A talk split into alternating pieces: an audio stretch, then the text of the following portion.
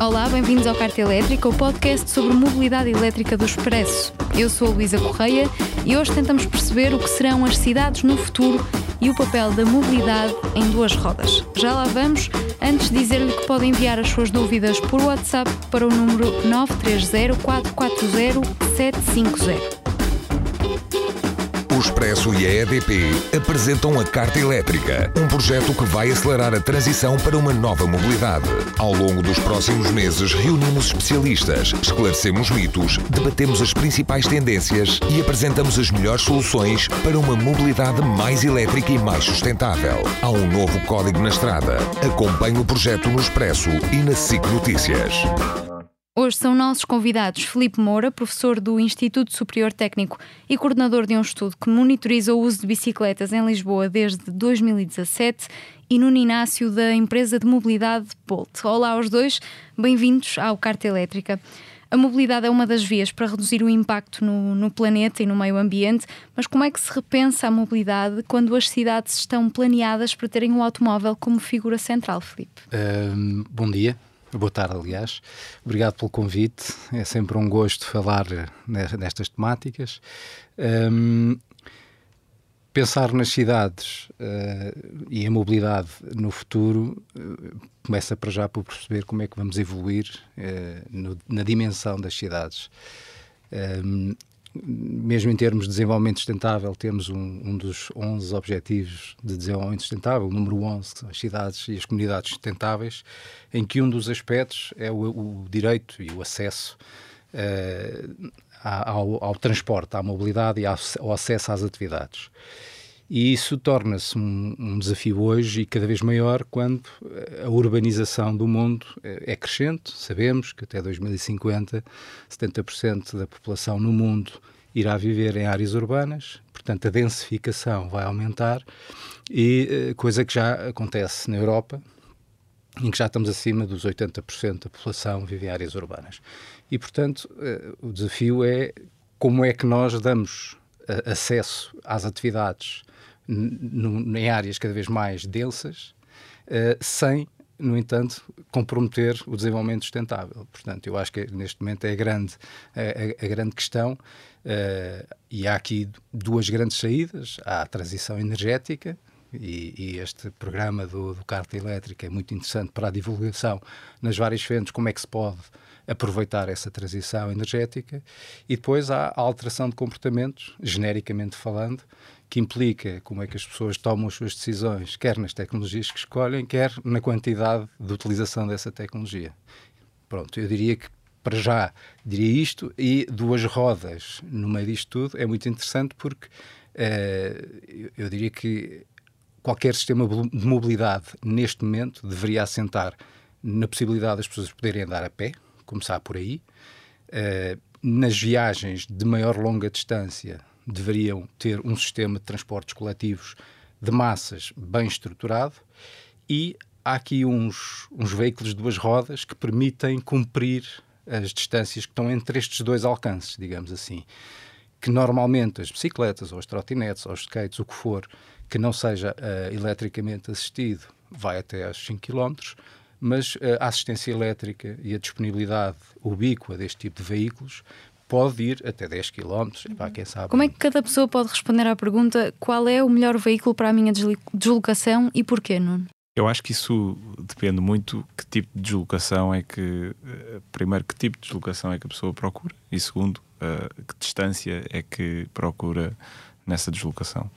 Uh, nós, na Bolt, temos várias opções uh, complementares, como o Filipe disse, ao transporte público uh, não só as trotinetes, como as bicicletas, como uh, os carros, não é? Uh, de ride hailing, e portanto depende do tipo de deslocação, tanto em, a nível de distância, a nível de tempo e também qual é o objetivo da deslocação de cada pessoa.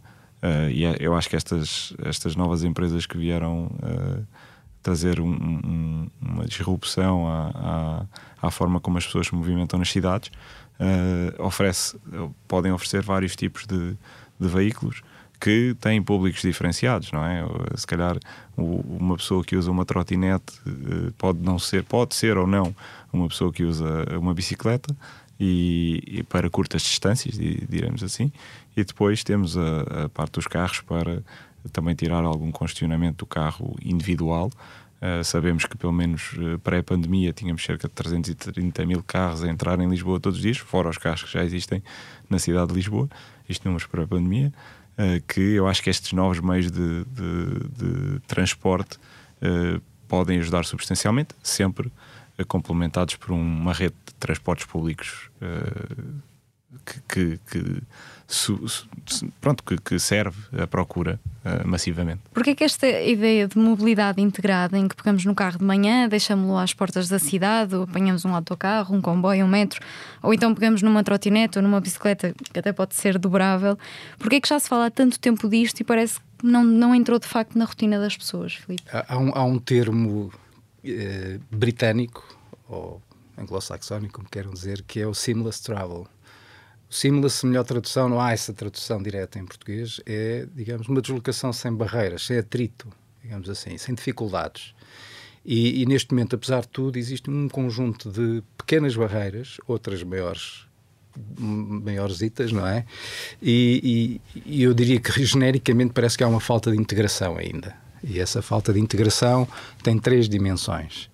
Uh, uma dimensão mais física, uh, que é eu saber como é que mudo de um modo de transporte para o outro. Disse, por exemplo, a questão da bicicleta dobrável. Não deveria ser necessário, não é? Eu deveria poder entrar num comboio com uma bicicleta sem ela ser dobrável. Mas pronto, eh, essa, esse tipo de solução tecnológica vem ajudar. Mas não é só isso. Para além da integração física, tem que haver uma, uma, uma integração lógica, ou seja, de informação. As pessoas saberem exatamente para onde é que vão quando, quando vão do autocarro para o comboio, eh, quando chegam ao, ao destino final, à última estação, saber orientar-se na cidade. Portanto, essa, essa integração falta e depois de horários também, integração de informação de horários, eh, evitar aquela coisa do, das perdas de tempo e, e, e, dar uma confiança sobre a fiabilidade, a disponibilidade do transporte. Por último, a tarifária, é? que é, é, eu quando faço uma deslocação da minha origem ao meu destino, no limite é-me indiferente como vou a não ser que tenha uma preferência, mas normalmente as pessoas seria indiferente. E, portanto, se é indiferente, não tem que saber exatamente qual é o tipo de veículo que vão utilizar à partida e, sobretudo, quanto é que ele vai custar. Portanto, hoje em dia, as grandes cidades, Lisboa e o Porto, são, obviamente, onde esse leque de cidades tem os passos mensais, onde está tudo integrado. Mas há muito trabalho ainda a fazer, porque, por exemplo, a Bolt e outros que tal oferecem uma mobilidade partilhada que ainda não está completamente integrada. Esse trabalho eu sei que está a ser feito, mas isso, eh, parecendo que não, é um entrave. É um entrave à facilidade com que as pessoas vão sair do automóvel. E, portanto, nós temos que tornar as opções das pessoas tão atrativas fora do automóvel quanto é a ubiquidade, a flexibilidade, a permanência a disponibilidade permanente do automóvel. Isto é um problema só português? Não, é um problema internacional e diria que é um problema do mundo novo. Mas já há cidades onde esta integração já decorre de uma forma mais ágil? Há, eh, nomeadamente eh, com, com, o termo que se utiliza é mobilidade como um serviço, digamos, é o chavão, o conceito que se criou, eh, é, dão-lhe o acrónimo de MAS, de Mobility as a Service, e que, eh, digamos que já foi implementado em Helsínquia, por exemplo, em duas ou três cidades na Suécia também e no Reino Unido acho que há duas experiências. Uh, mas uh, digamos que foi apresentado e mesmo no, no mundo da no, na esfera da academia é apresentado como digamos uma, uma, excelente solução do ponto de vista conceptual para precisamente obviar algumas destas barreiras, pelo menos a da informação, uh, a integração da informação e tarifária. Ainda assim, não está a correr tão bem quanto isso, porque há o outro lado de, do ecrã. Portanto, nós estamos de um lado do ecrã, somos os utentes, parece tudo bem, e depois é preciso integrar todos os outros agentes que estão do outro lado do ecrã, que são os operadores, e uma entidade de chapéu que faz a integração desta informação toda. O que, do ponto de vista conceptual, até parece relativamente simples, mas há questões uh, tecnológicas que são complicadas, não é? De saber exatamente que todos os operadores dão informações em tempo real úteis que, que permite evitar atrasos, uh, uh, mau encadeamento de viagens por aí fora, e depois do próprio entendimento entre os operadores, que alguns deles são públicos, outros são privados, uns regem-se por segredo comercial, não querem fornecer informação a mais para além da que é necessário, o que é legítimo, e os públicos que se calhar não têm a capacidade de fornecer informação da forma que outros têm. Portanto, há aqui um conjunto de barreiras, mesmo do ponto de vista organizacional, complicadas. Isto tudo, mesmo nestes sítios onde já, como Helsinki, como eu disse, onde já se experimentou, não está a correr tal, tão bem como se esperava. A questão da, da segurança, Nuno, é também uma das, um dos entraves uh, às pessoas para usarem isto. Nós, por exemplo, através do WhatsApp recebemos uma das perguntas foi se era o capacete é obrigatório para andar de trotinete, por exemplo. As trotinetes podem andar em cima do passeio. Ainda há aqui muita falta de informação e a segurança de facto preocupa as pessoas. Sim, é, é um dos fatores primordiais, mas, mas indo só pegando aqui na questão da integração, uh, só, só, para dizer que a Bolt tem hoje, uh, acho que é, é, a única empresa de, de micromobilidade que tem uma integração com o passo navegante. E, e portanto, uh, os utilizadores do passo navegante têm acesso a um passo mensal para utilizar os serviços da Bolt, de trotinetes e bicicletas, com um custo de 15 euros. Portanto, que permite essa integração é, ou seja, o, o utilizador vem de, de, comboio, de barco, de, de autocarro uh, e com um, um acesso uh, substancial na cidade de Lisboa de, de veículos, consegue uh, com o mesmo passe utilizar uma bicicleta, uma trotineta Bolt. Portanto, só antes de irmos ali à parte da segurança. Eu já sabia e devia ter dito. Peço desculpa. Não, não, não. é verdade. Mas nesse caso, até já estamos a falar de pessoas que, que usam os transportes públicos. Se estivermos a olhar para o facto de querermos retirar carros das ruas, como é que podemos também agilizar não é, essa, essa integração para condutores que tenham de entrar na cidade de Lisboa, dando de Lisboa como, como exemplo? Sim, nós temos, uh, portanto, o, o, utilizador que entra na cidade de Lisboa. Uh, se vier com o carro próprio, uh, tem acesso aos, aos meios dentro da cidade. Mas, mas não precisa vir com o carro próprio, não é?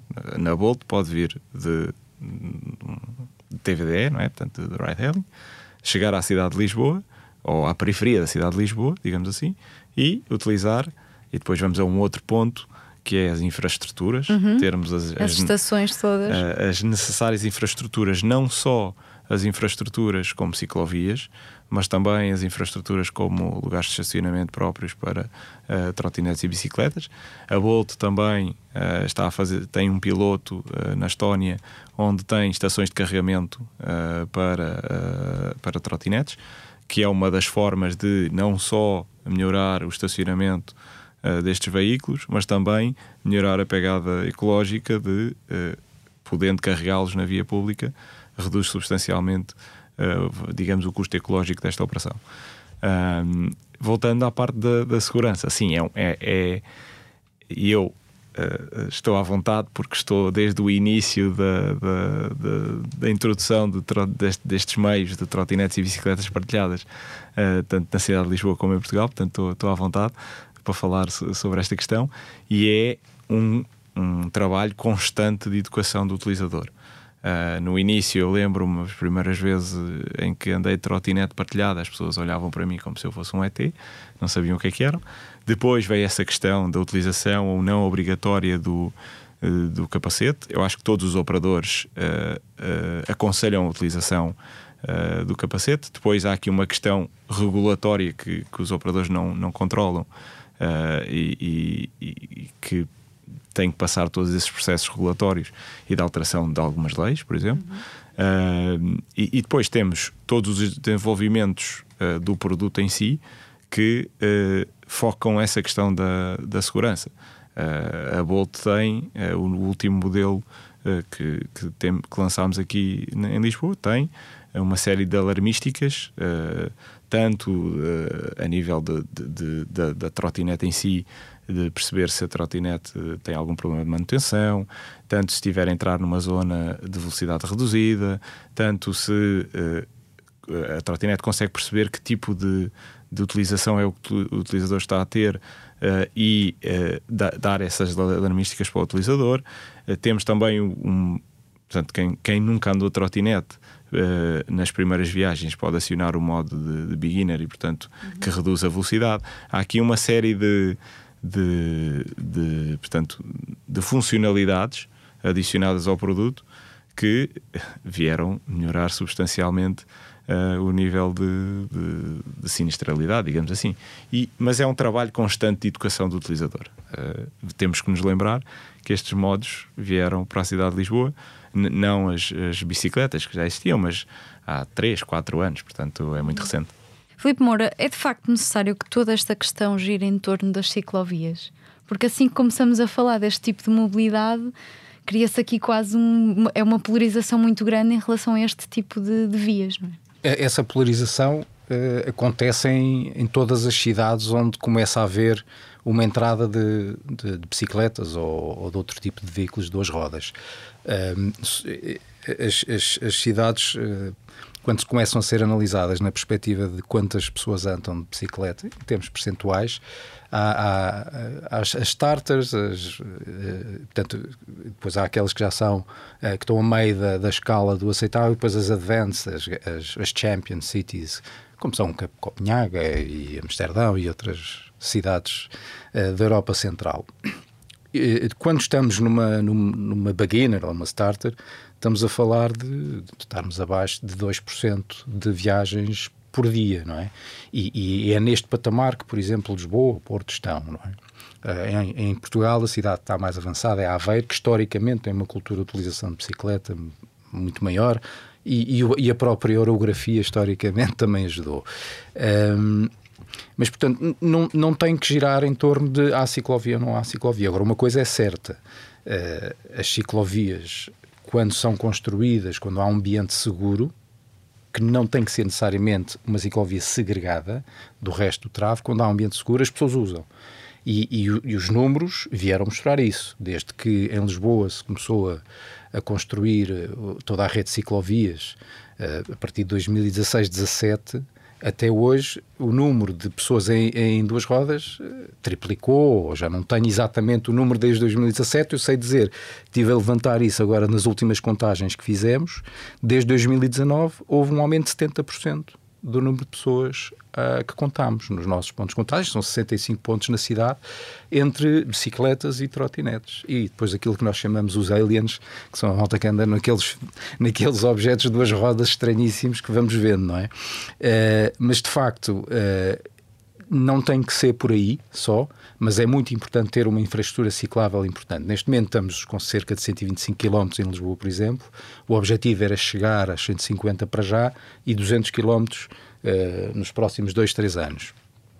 Agora, uh, não sei o que é que vai acontecer, estamos num, num impasse é, com este novo executivo, mas seria muito importante continuar, se calhar não tanto a expandir a rede, mas melhorar a sua conectividade e, e, a, e a informação aos utentes. Saber quando eu entro numa ciclovia, até onde é que eu posso ir em ciclovia, por exemplo. Agora, há outras soluções do ponto de vista da gestão da mobilidade urbana, nomeadamente a redução da velocidade. Uhum. Portanto, existem portanto, os manuais que se aplicam internacionalmente nisto, dizem pronto, a partir de um determinado volume de circulação rodoviária acima de uma determinada velocidade, então aconselha-se a segregação para, dar segurança aos utilizadores mais vulneráveis. Uh, portanto, se nós fizermos ao contrário, podemos ir para a partilha do espaço dentro destes parâmetros. Estamos a falar de reduzir abaixo dos 30 km por hora a circulação. Em e zonas onde agora as, uh, se circula a 50. Eh, por exemplo. Pela, por lei. exemplo, exatamente. porque, porque a lei, por definição, nas, nas cidades circula-se a 50 km por hora. E, portanto, há cidades por esse mundo fora que já, já, já, já obrigam aos 30 km portanto, por hora. Reduzindo para, para 30 km por hora, uh, que ganhos é que podíamos ter?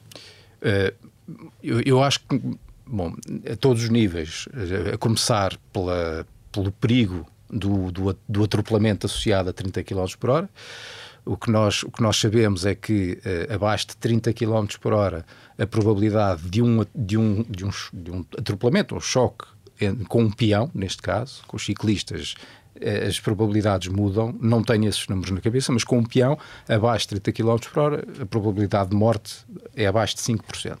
Pois isto varia em função da idade, não é? Uh, se, for, se for uma pessoa idosa, se calhar já vamos para os 10% de probabilidade de morte.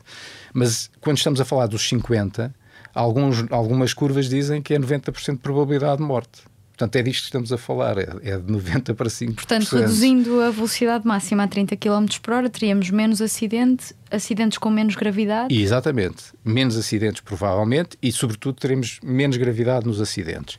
E depois há as outras, uh, os outros benefícios paralelos, que o regime de motor uh, funciona num, nível de maior desempenho, portanto, temos menos emissões, Quem menos anda ruído. de carro também tem ganhos. Sim, vai, consu carteira, vai é? consumir menos, etc. O, o que é que perde o, o, o condutor? Perde na, na, velocidade e, portanto, aumenta o tempo de viagem. Uh, mas isso também, de alguma forma, uh, é um, um, uma realidade mal percebida pelos condutores, sobretudo nas deslocações mais urbanas. Nós, metade do tempo, estamos parados no, no semáforo e não temos noção disso. E, e o que quer dizer que uh, entre a aceleração e a desaceleração, o tempo entre semáforos eu ir a 50 km por hora não tenho um ganho proporcional em termos de redução no final, de tempo se calhar, a média, a média da velocidade daquela viagem muito, não muda até muito. está abaixo dos 30 km por hora. Exato, isso está sempre, não é? Sobretudo em horas de ponta, mas eh, Obviamente que fora das horas de ponta, e estamos a falar de, circular, de uma deslocação que envolve uma via rápida, metade do percurso, obviamente que aí vai ter ganhos, não é? Mas lá está, não é nessas vias rápidas que se aconselha a redução da velocidade, é no resto da cidade. Portanto, as cidades deveriam funcionar numa lógica de, de duas velocidades, uh, que é reservar corredores uh, específicos para uh, velocidades mais elevadas, em que a função é a mobilidade, transportar pessoas e bens de um sítio para o outro. Nessas vias, se houver lugar para haver uh, uh, também ser um, um, corredor atrativo para duas rodas, então nessa altura uh, vale a pena fazer uma segregação da ciclovia. Só no resto da cidade, que seja mais de acessibilidade, de acesso às atividades, aí as velocidades podem ser abaixo de 30 km por hora. E, portanto, reduzindo um, a sinistralidade, acabamos por também criar incentivo às pessoas para que, em vez de estarem na via do, dos automóveis, passem para, para a via ciclável, não é? Sim, eu acho que hoje em dia, eh, com a infraestrutura que temos, que pode sempre ser melhorada, de, de ciclovias, conseguimos fazer uma viagem de trotinete ou de bicicleta que demora o mesmo tempo ou, ou menos tempo uh, do que uma viagem de carro, claramente, pelo que o Filipe disse. O tempo que nós estamos parados num, num semáforo ou no trânsito, muitas vezes no trânsito, é muito maior do que, do que o tempo que estamos constantemente a andar neste tipo de veículos. E, portanto, uh, e, e, voltando um bocadinho atrás à questão da, da segurança, uh, é, é, mais uma vez é uma questão de constante educação do utilizador Há muitos utilizadores que ainda acham, não, a trotinete tem que andar no passeio. Não, não, não pode andar, na verdade, não pode andar no passeio. As trotinetes não podem andar no passeio. Não certo? podem andar no passeio. As trotinetes têm que andar ou na ciclovia ou na faixa de rodagem, junto, o mais junto ao lado direito possível. Uh, mas essa é a realidade, não é no passeio. Portanto, as trotinetes nesse caso são equiparadas a bicicletas, não é? Sim, são velocípedos. Uhum. Uh, são equiparados a velocípedos e, portanto, têm que andar. Uh, e quanto mais infraestruturas de ciclovias existirem, melhor, porque deixam de andar na, na, na, faixa de rodagem. Basicamente é isso. E depois há aquela outra coisa que nós vemos muitas vezes, que é duas pessoas em cima de uma trotinete. Também não é. Não, não é pode é possível. ser. Tem que ser Mas... só, só uma pessoa. Portanto, automóveis e bicicletas e trotinetes partilham a mesma via quando não há ciclovias. O que é que falha nessa, nesse convívio? Eu acho que ainda falha uh, a percepção do automobilista face a esses uh, meios de, de, transporte, porque efetivamente, com muitas pessoas, inclusive as que andam uh, nesses meios de transporte, acham que as bicicletas e as trotinetes têm que estar no passeio, o automobilista de certeza que acha que aquele meio de transporte ali não deve andar de certeza. E portanto acho que é, mais uma vez, é muito, passa muito pela educação uh, de, das pessoas que utilizam todos os meios de transporte, como é que devem utilizar cada um dos meios de transporte. Uh, e, quando, e quando eu falo da, da utilização em movimento, falo também da utilização em estacionamento. Eu lembro-me no início de receber uma fotografia que nunca mais me esquecer de um, um, um, portanto, um carro em cima de um passeio claramente mal estacionado, em que a pessoa tinha que contornar o automóvel e, e à frente uma trotinete que, pronto, que estava mal estacionada, porque estava em cima do passeio, e a fotografia, as críticas eram todas à trotinete, porque era uma coisa nova, e esqueceram-se que a trotinete, mal ou bem, pode ser. Uh, tanto a pessoa pode contornar a trotinete ou até passar por cima. O carro é impossível e, portanto, é muito esta questão que eu acho que, que vem muito com o tempo e com o trabalho que todos estes operadores fazem na educação do utilizador, uh, de, de, de, as pessoas perceberem como é que utilizam cada, cada meio de transporte e como é que tanto utilizam no, na, na, viagem e não só, e também no, no estacionamento. A chave está então na, na, aceitação por parte das pessoas. Sim, sim claramente, nesta adaptação que, que o Nuno fala. Um, se nós pensarmos como é que o sistema de transportes evoluiu ao longo das últimas sei lá, quatro, cinco décadas, não é? Nós, eh, inicialmente, eh, com o advento da motorização, fomos retirando progressivamente o espaço que era de todos, não é? Desde pessoas, a transporte coletivo, ainda tração animal, etc. Portanto, em que tudo tinha velocidades, digamos, à escala do, das pessoas, não é? Uh, progressivamente, com este, com este fascínio da velocidade e da redução do tempo não é? de viagem, fomos uh, moldando e organizando as cidades em torno das vias rodoviárias. Pronto, isto é a história até ao princípio deste milénio. Com todas as consequências que conhecemos, não é? Com mais capacidade, achamos que vamos resolver o problema, mas não, estamos a é um paliativo. Passado dois, três anos em que eu construí mais uma via no IC19, continuo outra vez com os mesmos problemas de tempos de viagem. E isto tem a ver com aquela lógica de mais capacidade, reduz os, os custos, se reduz os custos, torna-se mais atrativo o serviço ou o produto. E aqui funciona da mesma maneira. Portanto, agora é preciso eh, definir qual é a capacidade e o tipo de estrutura de sistema de transportes que nós queremos para que depois se molde os serviços a operar nesse, nessa infraestrutura que nós criamos. E, e, e, portanto, as pessoas, nós todos nascemos e, e, provavelmente o primeiro veículo onde nós entramos assim que saímos das maternidades é um carro, não é? E, portanto, isto faz parte da nossa, da nossa vida. E, e alterar isso é, é, é, é, um, é um trabalho de várias gerações. Não estou a dizer que não se tenha que ir outra vez dentro do ovo no carro, não é? Não é isso que eu estou a dizer, porque pode haver sempre, pode-se alugar um carro. Agora, daí a ser proprietário de um carro e precisar de 100% de disponibilidade, quando ele está 95% do tempo parado, parece-me uma decisão altamente irracional. E, e, e, esta, esta polarização de que falávamos há bocado tem a ver com isto, que é as pessoas habituaram-se a ver o espaço para os carros e não concebem que possa não haver esse espaço, é como um direito adquirido. E, portanto, não lhes faz sentido que, po que, podem ter outras alternativas. Andar a pé e utilizar bicicletas normais são, de facto, as formas menos poluentes de nos movermos. A eletrificação a este nível, e, e o Filipe há pouco já, já tinha falado disso, acabou por uh, trazer vantagens, não é?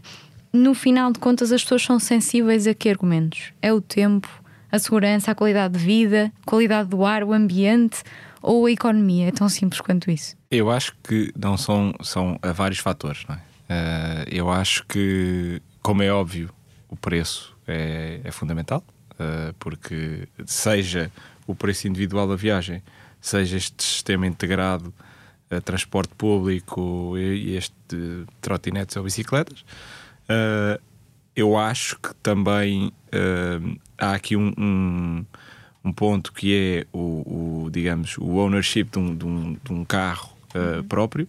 Eu acho que estas novas gerações, não só de carros, mas de, outro, de todo tipo de, de, de produtos, uh, estão muito cada vez mais habituadas a não a, a, partilharem e não, não serem donas do seu e, e, e, o seu carro estar parado e a não estar a ser utilizado. Mas eu acho que o preço é um, é um fator essencial. Acho que uh, o meio ambiente, a melhoria do meio ambiente também é um fator crucial.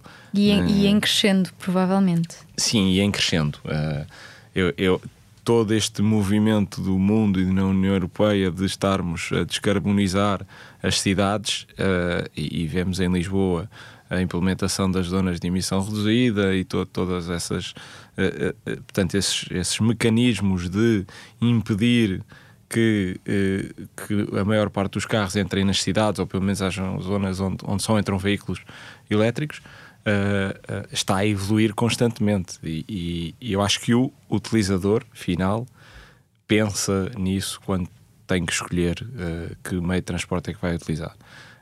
agora, não, como é óbvio, o preço é, é importante e, e não, não só o preço, mas, mas a disponibilidade de veículos uh, também, uh, porque lá está, como o Filipe dizia no início, o nosso carro próprio está sempre disponível.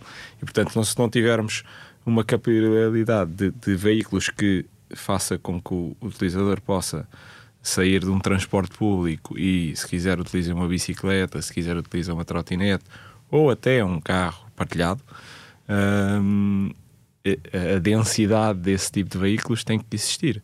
E, e, por exemplo, a Bolt está, mais uma vez, está a fazer um, um piloto uh, no, no, no, nosso, no nosso país de origem, que é a Estónia, uh, de carros partilhados. Portanto, car sharing, uh, que já muitas empresas tentaram, e já tivemos aqui muitas empresas em Portugal que tentaram entrar no mercado e saíram, essencialmente por uma razão, que é tem que haver disponibilidade de veículos. Ou, ou, há disponibilidade de investimento para haver disponibilidade real de veículos uh, em grande escala, ou então estes meios não funcionam, uh, porque na verdade as pessoas não, não, e nós vemos isso essencialmente no, na, na, indústria de ride hailing, as pessoas não estão disponíveis para esperar 10, 10 minutos, acima de 5 minutos já é complicado por um, por um meio de transporte. Não estão. Uma cidade do futuro tem menos engarrafamentos? Não sei. a resposta é sempre depende, não é? Mas já, já agora, só para dar aqui um, um, eh, um, uma chega àquilo que o, que o Nuno disse. Eh, na, na, academia, uh, lá estão os académicos aqui a, meter o bedelho, uh, todos vocês, se calhar, mais ou menos passaram pela, pela ideia da pirâmide de Maslow, não é? Da hierarquia das necessidades básicas o princípio é o mesmo uh, que, de, que, determina o comportamento das pessoas. E, e, e de facto, o, o, Nuno falou em o último, eu estava a ver que se ia esquecer, que é aquilo que empresas como a Volt trouxeram. Que é, muitas vezes o que custa é comprar o carro ou comprar o veículo. E, portanto, vêm disponibilizar Uh, e, e, dar acesso ao transporte. Isso é, é, é, a primeira barreira. Eu tenho acesso ou não tenho acesso. Depois é a questão da segurança, claramente. Oferece-me segurança para eu adotar ou não. E depois vê o preço, é consigo. É uma forma de acesso, mas não é um acesso físico, é um acesso, um acesso do ponto de vista do pedido de compra. E normalmente só no fim disto tudo, depois de ultrapassar esta escada, é que então a atitude vem. E, e, e as questões uh, epá, da descarbonização, a COP26, então isto agora está tudo ao rubro. Infelizmente teria que haver uma COP26 uh, de duas em duas semanas. Que é para as pessoas não se esquecerem, não é? Porque as pessoas esquecem-se logo passado uma semana, ok, já está tudo bem, já não estou a falar naquilo. Pronto. Uh, se vamos ter questionamentos no futuro, vai depender muito como as cidades se organizam. Se, se continuarmos Uh, portanto, um dos efeitos que a redução do custo do transporte tem é que uh, o problema do transporte passa a ser só uma questão de tempo. As distâncias deixam de ser o problema, passa a ser o tempo que as pessoas têm para andar de um lado para o outro. Isso, isso há de acontecer sempre. Nós sabemos que o, uh, o tempo médio que se, que se deveria dedicar à mobilidade uma pessoa por dia oscila entre qualquer coisa como meia hora e 90 minutos. Não deveria ser muito mais do que isso. Por uma razão simples, porque nós temos 24 horas por dia, metade delas devia ser a cuidar de nós, uh, oito uh, delas é a trabalhar e, portanto, não resta muito mais tempo para andar de um lado para o outro, porque ainda temos que nos divertir e fazer outras coisas, não é? E, portanto, esta minimização do tempo de viagem é importante. Uh, ou seja, seria importante que não houvesse congestionamento. O congestionamento é a, a, a perda, a perda de, de, tempo por definição. portanto, vai depender de onde e para onde as pessoas vão no seu dia a dia. Por isso é que estes conceitos da, da cidade de, de proximidade, que agora pomposamente se chama dos 15 minutos, não é? o urbanismo de vizinhança, são boas ideias, porque permitem que as pessoas, dentro de um raio de proximidade, andar a pé ou com um destes modos mais ativos ou semi-ativos, se quisermos, uh, permitem satisfazer estas. E aí não temos, não temos congestionamento. O problema, porque muitas vezes apresenta-se o veículo elétrico como uma solução, a condução autónoma como uma solução, uh, e, dos estudos que nós temos é que até pode, se for elétrica, uh, reduz muito os custos e, portanto, lá está, o fazer distâncias não é, deixa de ser um problema, porque estou a consumir pouco, pouca energia em termos dos euros que gasto, uh, mas vou fazer muito mais veículos quilómetros, vou fazer muito mais quilómetros globalmente. Isso tem outro tipo de custos para além da ocupação do espaço, manter o sistema como um todo. Portanto, isso tudo são, são, são problemas. Portanto, eu deveria evitar simplesmente as transições tecnológicas, que é disto que estamos a falar. Como eu comecei por dizer, temos que mudar os comportamentos.